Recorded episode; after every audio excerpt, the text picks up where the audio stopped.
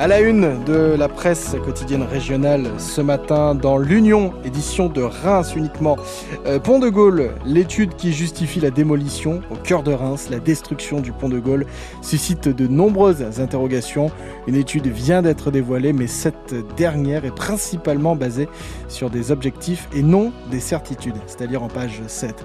Et puis dans les autres éditions euh, de, l'Union, comme celle de Vitry-François, chasse l'épineuse question de la vente des munitions, dossier en page 2 et 3, et puis dans l'Ardennais, même sujet, hein, mais euh, autre nom sur la une, l'inquiétude des armuriers.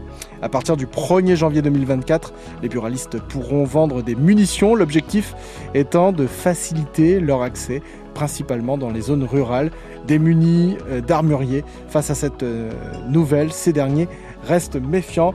Arguments pour et contre à retrouver dans l'Union et l'Ardennais.